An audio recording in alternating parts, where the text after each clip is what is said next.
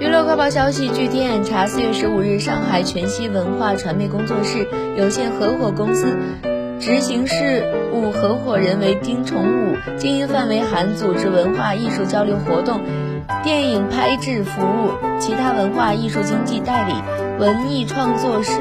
各项以及视频制作服务等。该公司由景甜与丁崇武共同持股，持股比例分别为百分之九十九和百分之一。近日，由景甜和张彬彬搭档主演的爱情剧《司藤》受到观众的好评。景甜在剧中饰演女主角司藤，虽然外表高贵冷艳、毒舌傲娇，但内心善良美好，且有着一段爱而不得的过去。